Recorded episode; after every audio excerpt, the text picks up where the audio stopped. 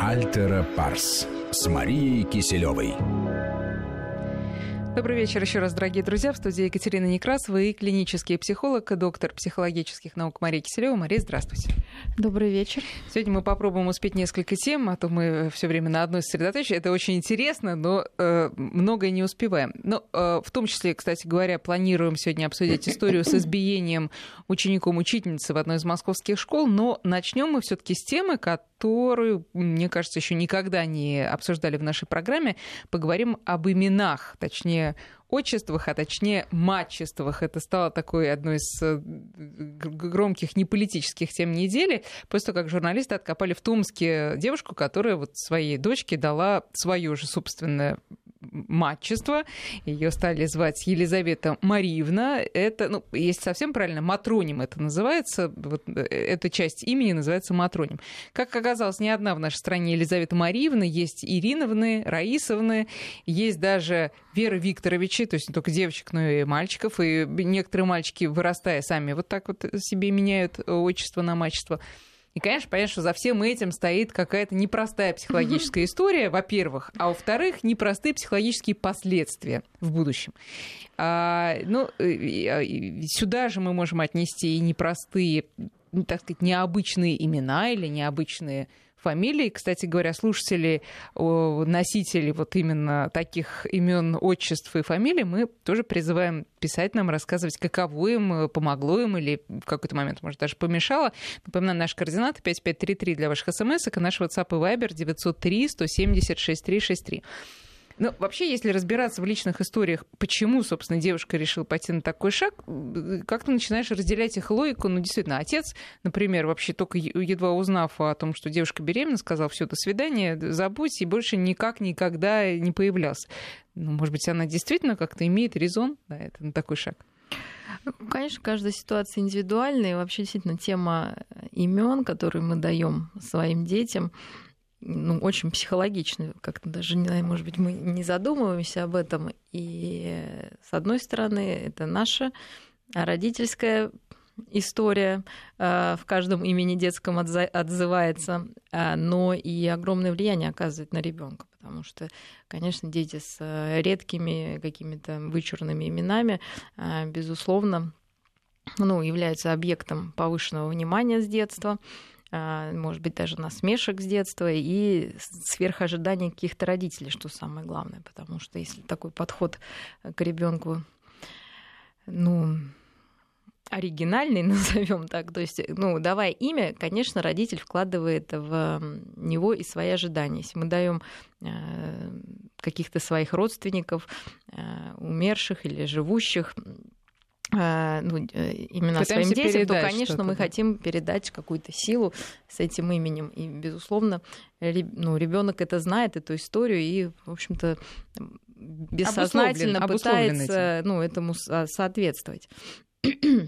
И как-то ну, гордо нести это имя, да, скажем, не подвести, что ли, вот э, человека, в честь которого его назвали.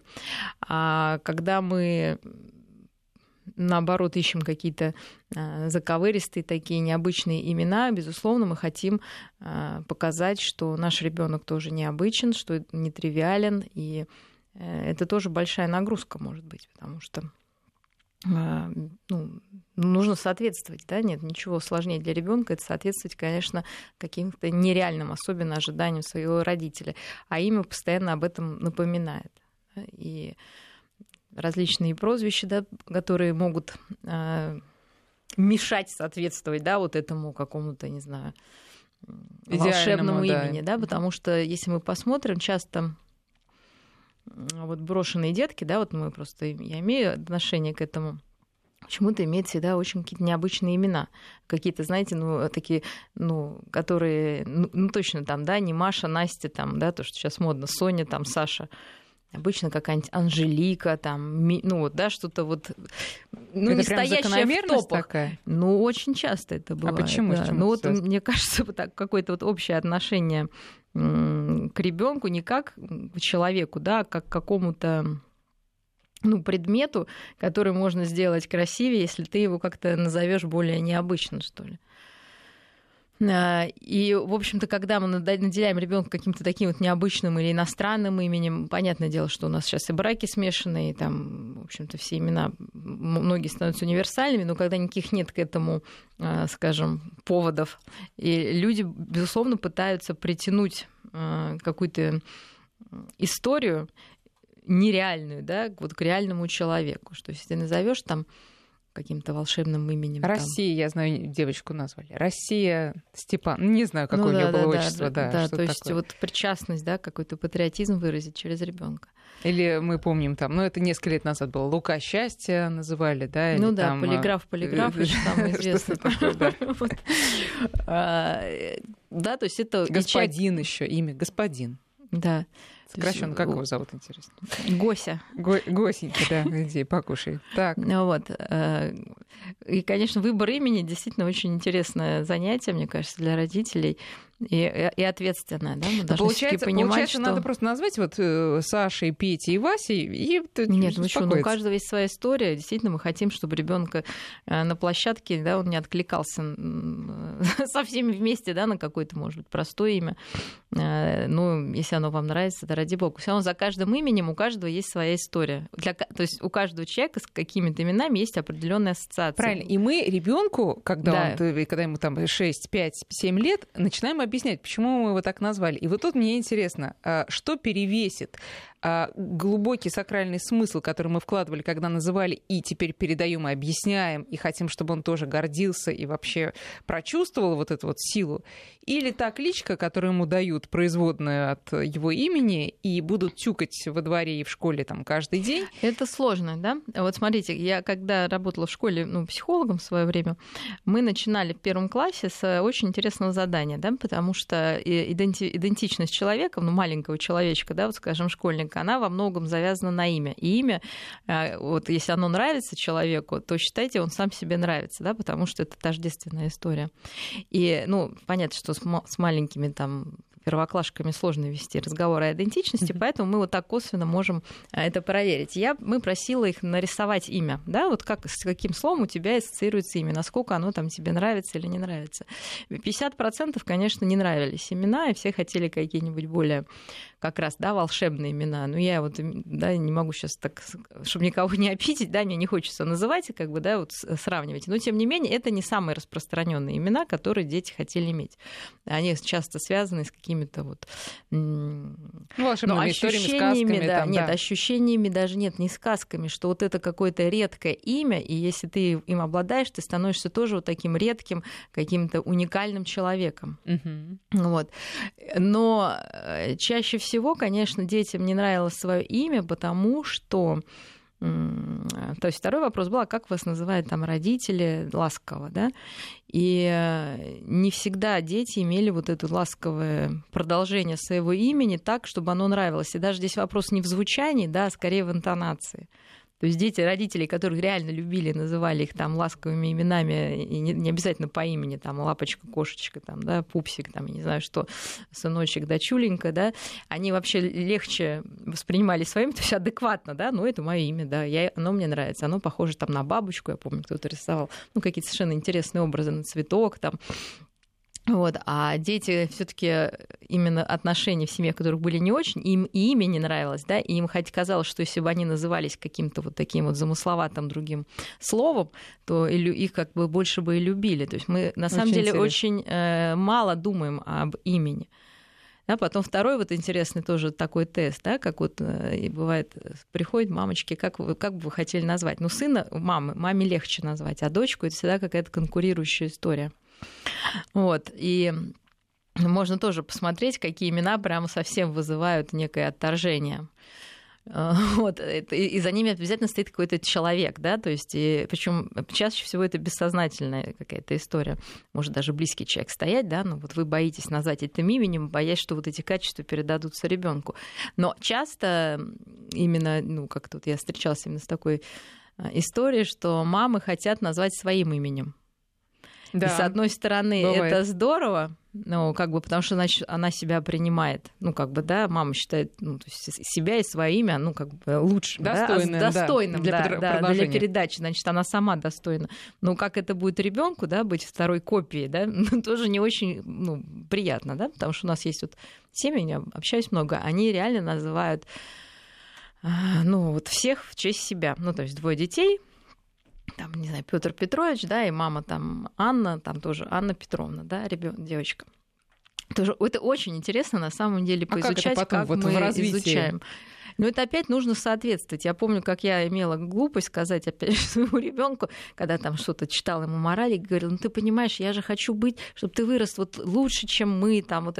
И вдруг он начинает плакать. Я говорю, а что случилось? Он говорит, лучше, чем ты, невозможно. Да? То есть вот, а мы хотим, ну то есть мы навешиваем, да, ну, для, конечно, он может стать лучше меня, там, папы, это безусловно, но для маленького ребенка там 6-7-летнего, это очень страшно, да, он смотрит на тебя как на божество, да, и вдруг тебе говорит, ты должен стать еще лучше, да, то есть это, вот, я имею в виду, что если вот имя такое, то всегда будет сравнение, да, ты как, добился этого или не добился? Кстати, про ассоциации, про интонации. Вот я помню, что я очень не, долго не могла принять свою фамилию в школе, в начальной школе, и связано это, видимо, было с интонациями, с которыми учителя произносили, ну, в ну, каких-то определенных ситуациях, э, мою или любую другую фамилию. Потому что, ну, мы, мы знаем, как в школе учителя произносят наши фамилии, как правило, достаточно э, грубым тоном. И э, потом требуются годы, чтобы гордо начать нести Конечно, Безусловно, потому что мы воспринимаем, вот смотрите, речь ребенок воспринимает изначально правым полушарием, он воспринимает только мелодию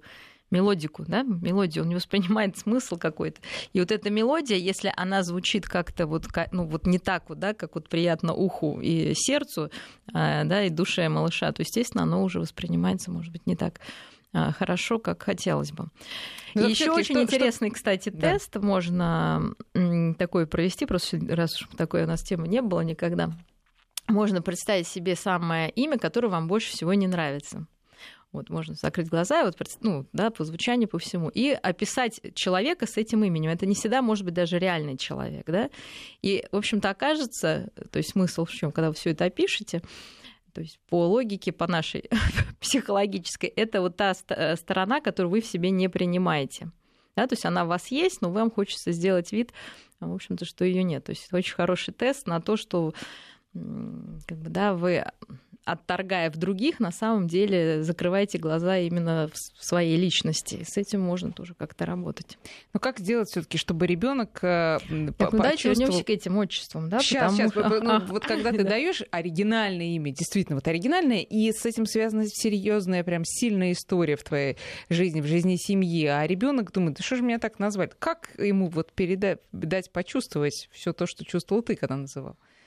Ну, если во взрослом возрасте, конечно, обсудить, а так рассказывать, что очень красивое имя, посмотри, какие там люди его носили. Ну, спокойно, главное, без пережима. Да? Главное, не стыдить ребенка, вот скажем, за то, что он, может быть, не соответствует да, вот этому имени, которым мы наделили, а скорее мотивировать его быть там, ну, вы же хотели там, наверное, чтобы он был добрый, умный, там, не знаю, какой сильный, вот, и может даже где-то вот такое мистическое мышление у детей есть, что это имя добавляет ему вот, этой, вот этих хороших качеств, вот, и то есть это можно использовать ну, для развития, да, скажем, личностного ребенка.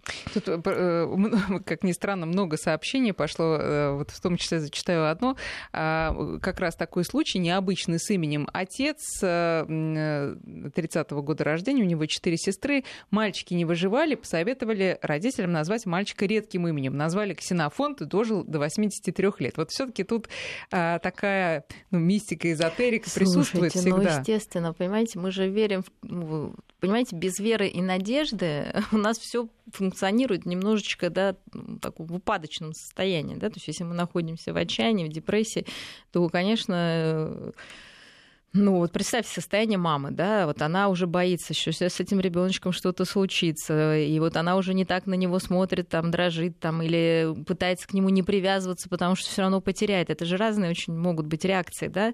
А тут ему говорят, вот если ты назвал этим именем и будешь повторять его 10 раз в день, это поможет. Понятное дело, что это мистика, да, но она может сработать в том плане, что человеку дается ну, силы, да, поверить, что это возможно. Конечно, не всегда это может сработать, и реальность бывает ну, более да, жесткая.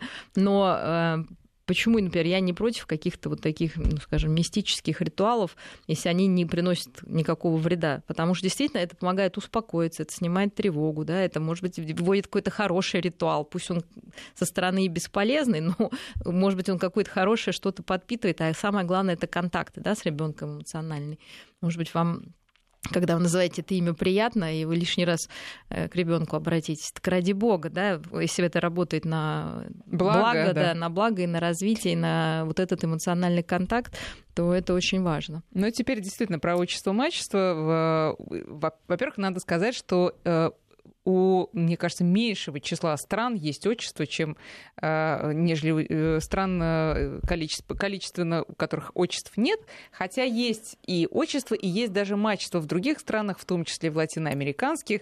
И, например, э, у Пикассо Э, это именно фамилия его мамы, и, и там э, есть и другие известные люди, которые взяли фамилию мамы. Что касается мачеств, то тут вот история такая странноватая немножко, но тем не менее, то, с чего я начала, понять логику, особенно брошенных матерей можно. Вот э, что, что тут, как прокомментировать? Ну, отец все равно есть, да, наверное, самая сложность, ну, то есть вот у этих матерей, по крайней мере, он был человек, с которым была какая-то связь, там, хорошая, плохая, это уже второй вопрос. И то есть вообще надо в историю, да, наверное, опять же окунуться, что э, действительно с, э, с древних времен э, идет такая, ну, родовая, не знаю, конкуренция, можно так сказать, да, то есть каждая семья, род, он пытается э, выжить, э, как сказать, обогатиться, разродиться, да, стать больше, сильнее. И конечно, в основном э, патриархальная система э, такая родовая была, и, в общем-то, мужчина имел главную роль и, собственно, был хозяином этого рода. Имени, да, да. да, в том числе и на передачу имени, в том числе на тело своей жены. Да? То есть, собственно, патриархальная система, она говорит нам о том, что мы становимся ну, хозяевами там, на самом деле, мужчина женского тела, да, ну и женщина тоже подразумевает, что мужчина остается ей верен, если мы берем, ну, как бы, наши широты, да, назовем так. А, и это не просто, почему мужчина глава семьи, не потому что там, не знаю, что-то там, потому что он мужчина, а потому что действительно женщина, которая а, вынашивает и воспитывает ребенка, она очень большой период времени, достаточно большой, она все-таки в уязвленном состоянии и не может там, не знаю, охранять границы, добывать пищу, и вообще-то по-хорошему ей нужна забота, ну вот просто вот, ну, просто вот так вот устроена, да, и у людей, и у животных.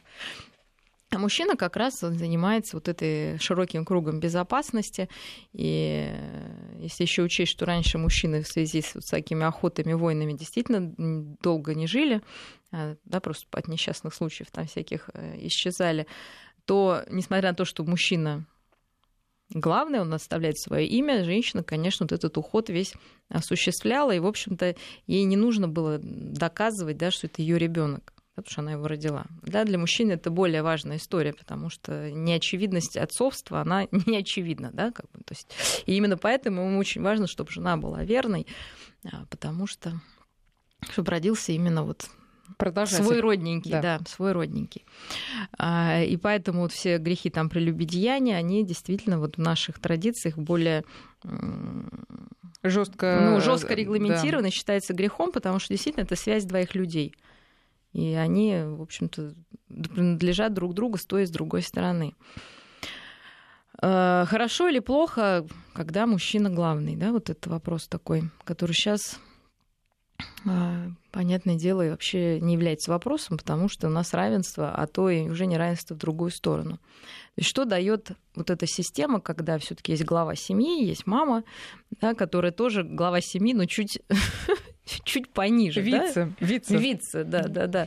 Вот, конечно, это дает большое преимущество детям, потому что дети воспитываются все-таки а, родными людьми, мамой, которая может уделить ребенку время. Тем не менее, есть авторитет папы, на который можно сослаться. Мама уважает папу, папа уважает маму, дети уважают папу и маму. Обязанности распределены согласно, скажем так, природным данным, э, и э, эта система может воспроизводиться да, и род продолжаться.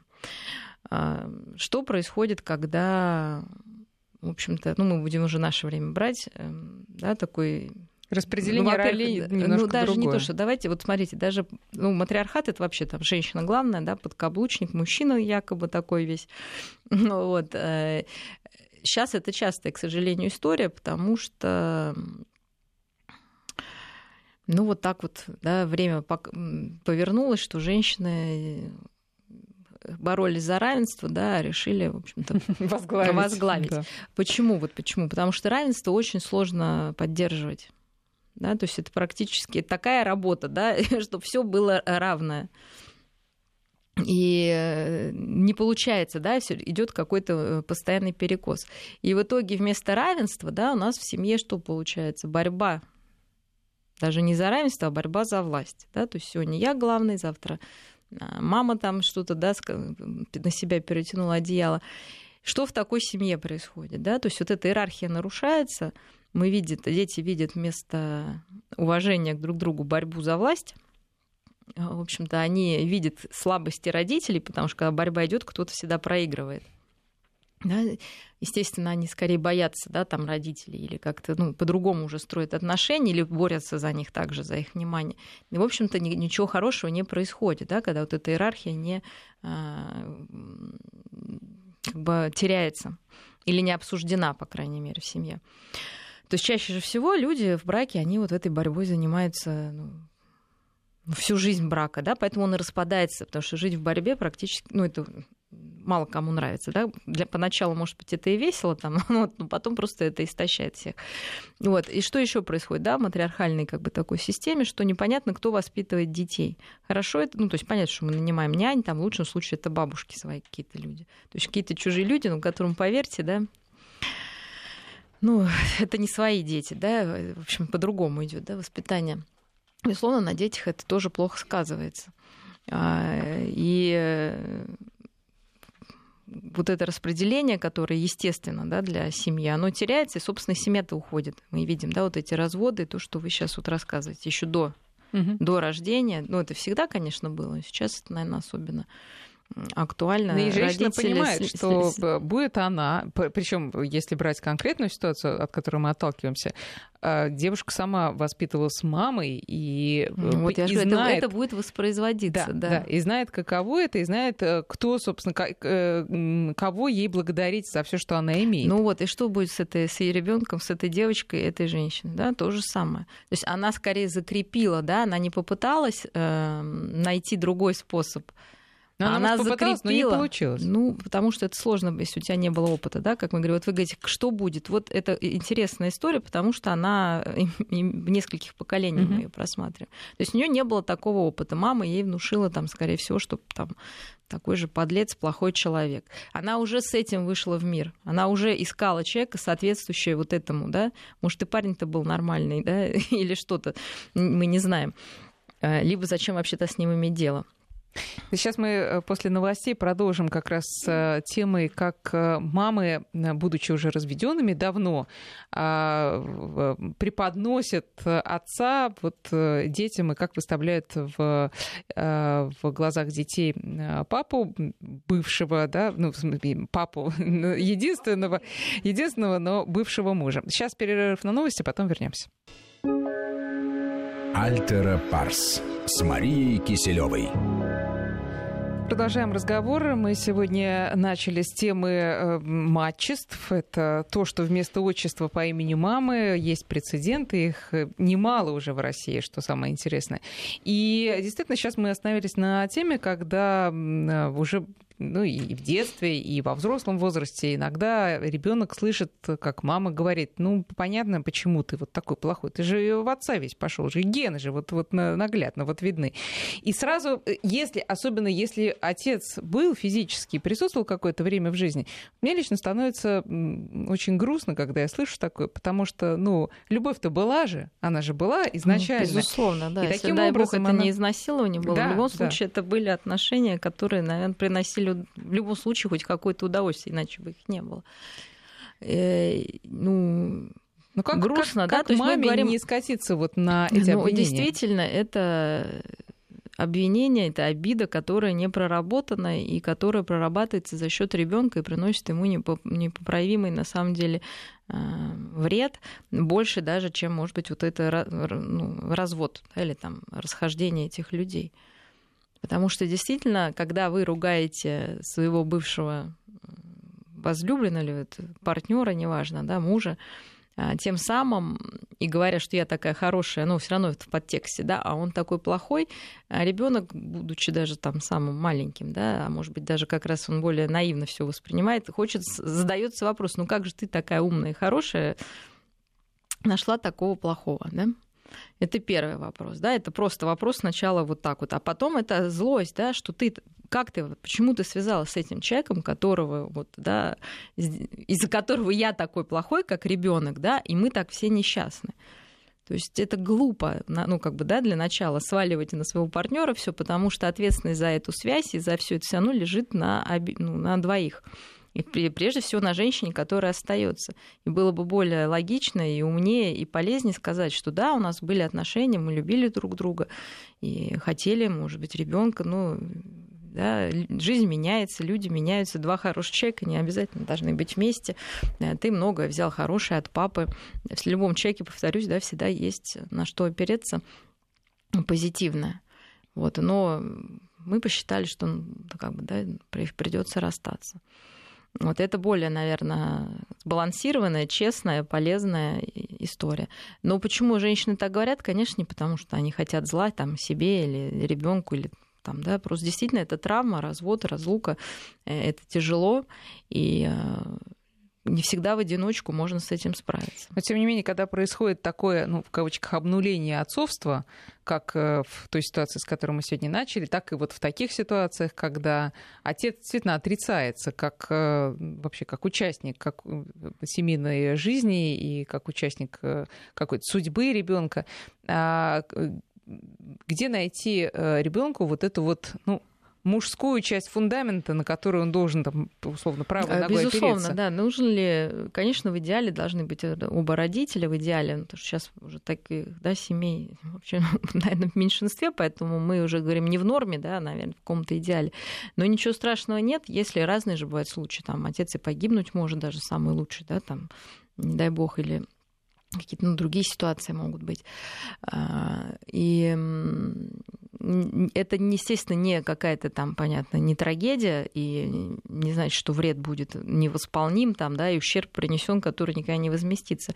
А, действительно важно иметь и мужские фигуры, которые могли бы, на которые ребенок мог бы равняться. Это и братья, и дяди, и дедушки, да, это соседи, это, не знаю, тренер, да, какой-то учитель актер, я не знаю, герой сказки. То есть это все равно собирательный образ. Безусловно, мы не равняемся только на своих родителей, а имеем вот этот собирательный образ, да, и родители подчеркивают те качества, которые считают для своего ребенка наиболее э, привлекательные и важные, ну и для себя, соответственно, тоже.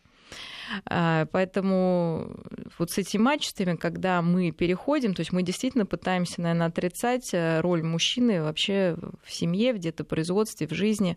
Понятно, что это делается не от хорошей жизни, наверное, это больно, но многие берут, э, тогда дают отчество там своего отца, а своего отца, да, например.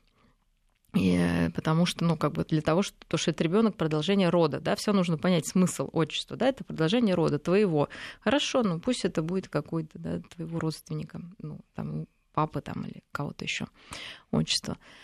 Но это, наверное, не самый сложный да, случай. Сейчас же мы знаем с вами, что у нас есть донорская история, да, когда действительно отец в принципе неизвестен.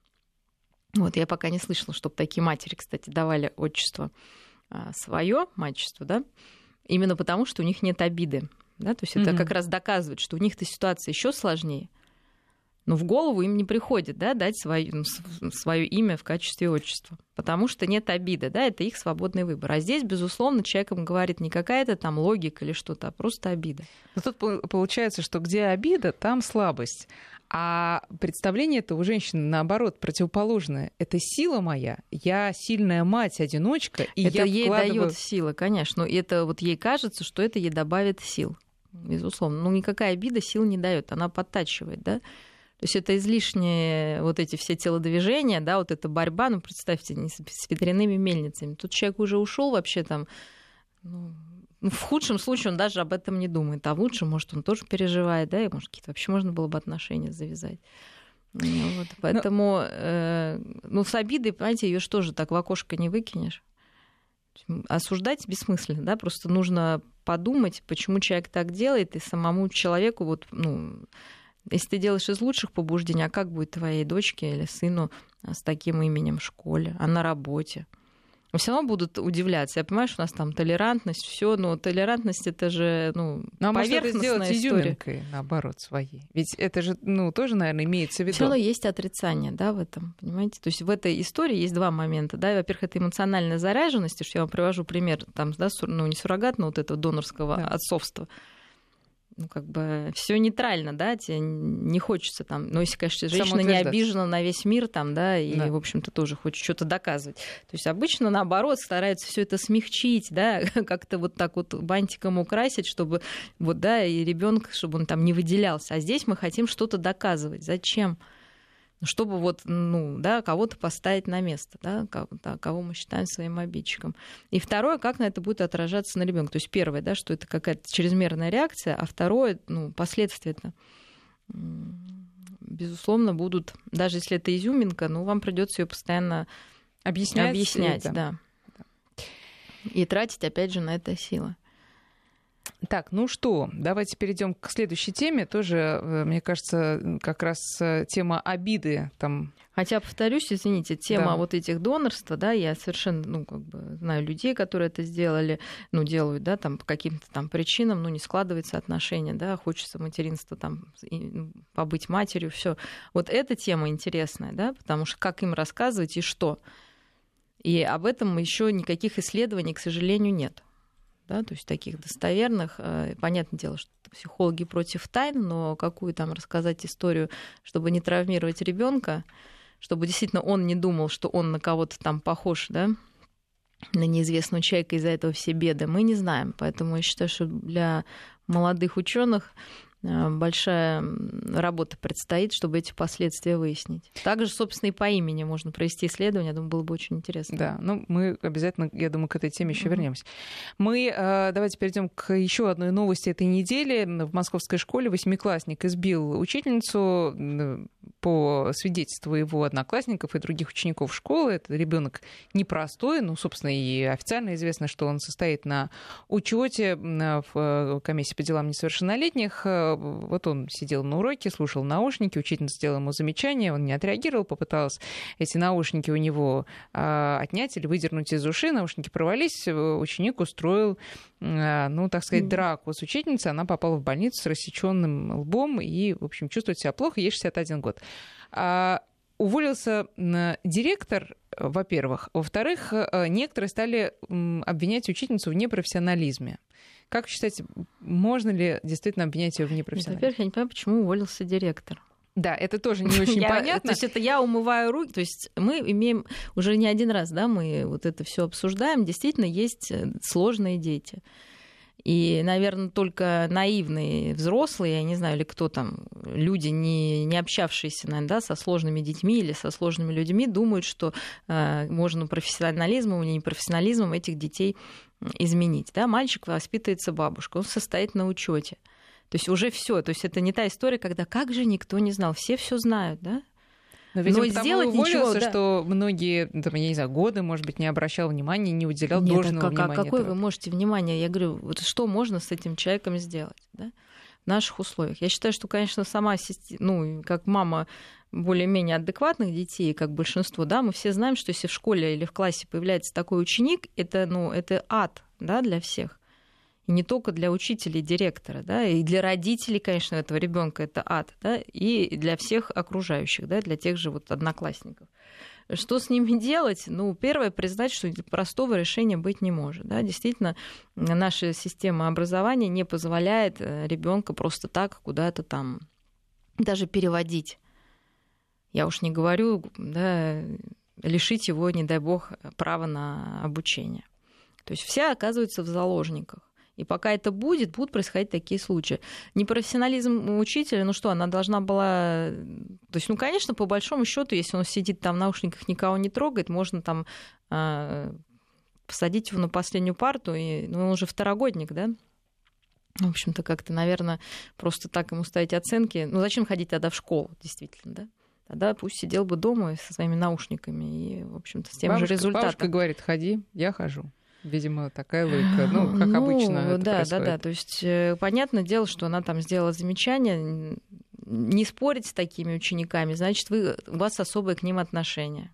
Я что должны другие ученики сидеть? Завтра все сядут в наушниках. То есть действительно ситуация сложная именно в том, что э, нет никаких управы да, вот на таких э, учеников, если родители не понимают. А школьный психолог может помочь в такой ситуации? Ну, я не знаю, ну, наверное, может, но это должен быть очень сильный психолог, который, ну что вот она должна была звать психолога. Ну, и, ну это не просто, да? Поверьте мне, даже если там, то есть это психолог, который должен заниматься с этим ребенком постоянно. И это не просто школьный психолог, который проводит там тестирование или что-то, должен психо, ну, с психотерапевтическим уклоном, да, потому что им нужно заниматься психокоррекционные мероприятия проводить, а не просто там беседу угу. одноразовую с выявлением вот этих проблем. Вообще тут э, у этой истории очень много направлений, по которым может развиваться наша беседа, но я бы, знаете, хотела бы говорить про вообще воспитание уважения к старшим, которые, ну, понятно, есть особые сложные случаи, там это вообще отдельная Нет, история. Я хотела сказать про уважение к учителям. Просто еще одна история мне попалась, что э, родители, значит, дети пошли в магазин, да, в каком-то маленьком городке, наверное, он там один, и увидели, как учительница да, выбирает да, да, себе белье. Да. И потом покупает лифчик. Да, и теперь уже да, уволить. Да, и, и ну, слава богу, там адекватно отреагировали. Да, сказали, ну, что... понимаете, это да. что? Ну, то есть учитель, я понимаю, что, ну, конечно, к нему там под микроскопом смотрят, что он пример для наших детей, но он же человек обыкновенный да, человек, который ну, тоже может, знаете, правильно, ходит в трусах и в лифчике, да, и э, имеет, тоже может там где-то сорваться профессионально, непрофессионально, но довести можно любого, и меня можно довести. Хотя да, вот это сложно, но меня можно, если меня довести, да, то это вообще страшно. Да? Обычно люди с большим терпением, да, как бы их вообще лучше не трогать. Поэтому любого человека можно довести. Вот, и потом сказать, что он там не профессионал. Не профессионал да. Да. И полицейского можно довести, и президента можно довести, да. И вот нас сейчас вызови, кого здесь сейчас начнут чудить, да. Ну, э, поэтому надо смотреть если это повторяющая ситуация действительно с этим э, школьником, и никаких на него нету, вот а что вы ему сделаете? А у меня право на учебу. Могу не ходить, будете за мной бегать. Пришел, не трогайте меня, что хочу, то делаю. Вот, поэтому, конечно, э, должен быть некий, наверное, устав в школе, по которому, мы уже говорили, ребенка нужно переводить на домашнее обучение, либо в специализированное учреждение, где все держится на страхе, на дрессуре, да, и там уже другие профессионалы работают с более устойчивой Короче говоря, хорошего психикой. варианта нету здесь. Ну, какой хороший вариант? Я имею в виду, что если вы хотите там по-доброму, как Макаренко, заинтересовать там, ну, есть возможность, есть, безусловно, но это мы не поставим столько то есть сложных детей на самом деле много, да, они могут быть не обязательно агрессивны, они могут какие-то идеи нести, там, идиотские там школы, извините за слово там приносить вот эти все сейчас э, табаки, там, да, наркотики. Но это же в каждой школе есть. И вот что вот меня сейчас кажется как психолог, ну, понятное дело, если каждую неделю там два раза с ребенком заниматься, разговаривать, узнать там о его страхах, там проблемах, еще семья подключится, конечно, это можно. Конечно, да, мы можем вернуть этого э, или направить на путь истинный но этим должны заниматься родители. То есть в это интерес должен быть у родителей. А Тогда это получится все безусловно. Кстати говоря, вот а, остальные дети, а, на них такие истории действуют, а, так сказать, отрезвляющие и объединяющие. Я просто подумала, что, ну, вот имея перед глазами такой пример, другие дети, пусть даже среди них тоже есть хулиганы, условные, особенно относительно вот этого случая, они могут, э, наоборот, взяться за ум и как-то показывать себя молодцами. Вот существует такая, такой, такая Я удивлена, что не заступились, наверное, за учителя. Ну вот, все-таки это взрослые дети, не знаю, что они там так испугались. То есть, э, потому что всегда в, в, в коллективе, мы всегда знаем, да, есть жертвы, нападающие и защитники.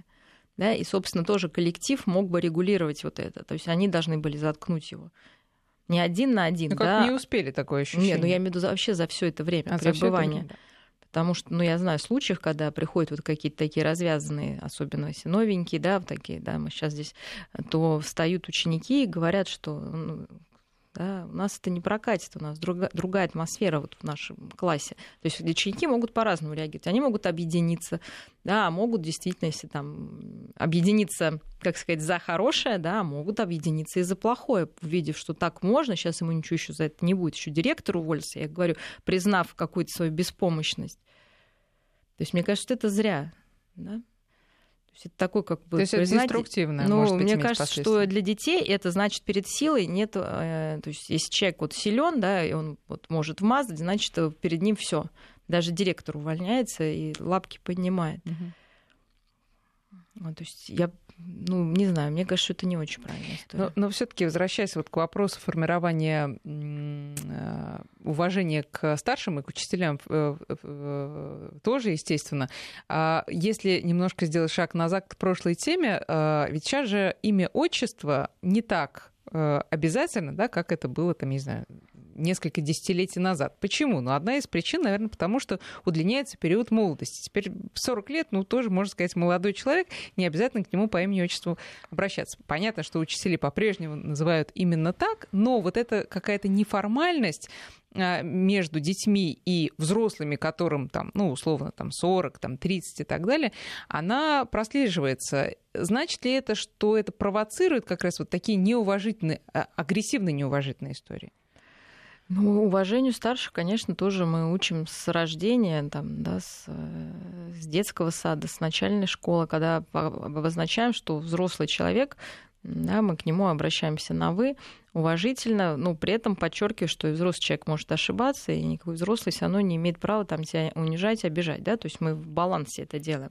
Просто, конечно, э, после вот такого э, жесткого тоталитаризма учителей и всех взрослых в нашем детстве, да, многим родителям, конечно, э, они могут перегибать в палку в плане неуважения, да, Говорят, а там училка, во-первых, опять где это все начинается. Ну, что там она тебе сказала, какой, с какой стати, да?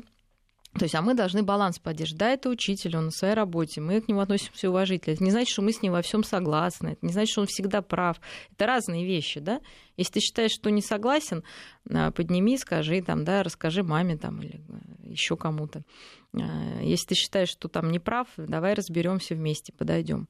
Вот. Но чаще всего дети-то один на один э, остаются да, с этими проблемами, и они, естественно, решают их вот этим ну, захлестыванием, да, и неуважением, и какой-то агрессией, вот, и издевательствами не только там над этими учителями, но и над другими взрослыми.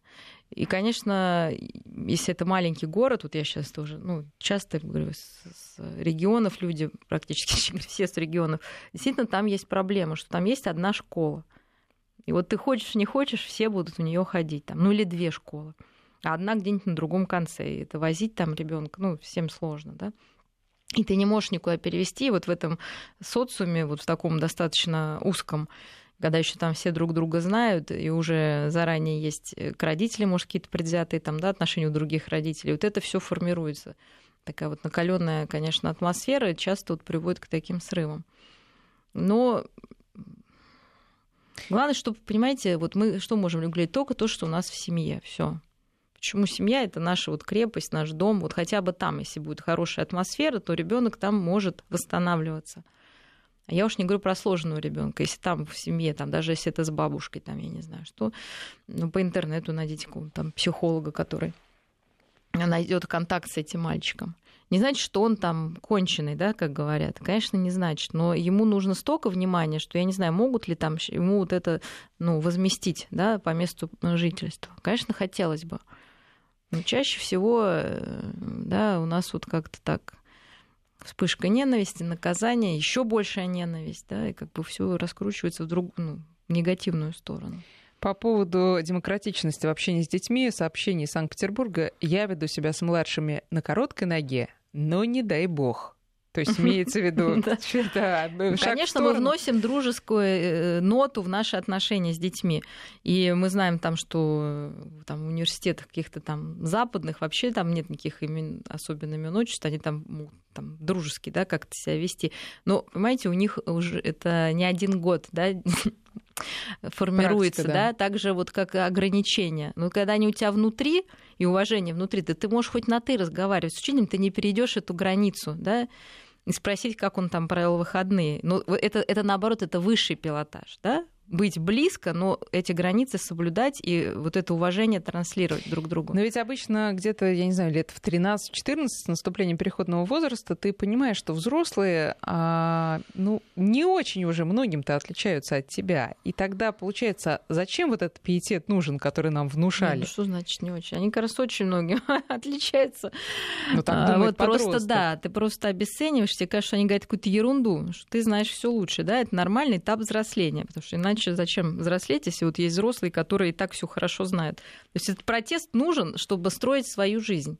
Вот мы, взрослые, спокойно к нему относимся, говорим, точно, прекрасно, вот ты вырастешь, ты так и сделаешь, ты молодец. Наверное, может быть, мы ошибаемся. То есть тоже не нужно спорить и доказывать свою правоту, потому что это бессмысленно, и э, у подростка нет цели прийти к консенсусу, да, у него есть своя цель вот этот протест демонстрировать. Ну, пусть демонстрирует. То есть мы, да, понимая это, что это не протест против нас лично, да, но это такой период. Как вот я говорю, малыш, который кидает, да, там, в 6 месяцев со стола все, что и смотрит, да, а мама считает, что он специально делает. Да не специально, да, это он мир изучает, и этот так изучает. А что будет, если я вот так скажу? Просто сейчас плохой урок, да, что будет, если я дам учителю по физиономию? Уволится директор, то есть, а мне-то что? То есть, это еще и все пострадали, а я... Вот это плохой урок, да? Вот он проверил, а ему дали обратную связь. Мы будем поднимать лапки, э, вот, а ты будешь ходить в эту школу, и мы теперь не будем еще тебе делать замечания. Вот это, мне кажется, неверный, э, ну, да, ответная мера. Да, нужно было сказать, ты это самое, вот, ну, не знаю, что там, завели, надеюсь, какое-то дело. Потому что он только страха, к сожалению, этот, этот парень боится. Да? Вот только страх наказания какой-то может его ну, сейчас остановить. Мария, спасибо. У нас время, к сожалению, заканчивается. Мария Киселева была с нами. Спасибо и до скорой встречи. Альтера Парс.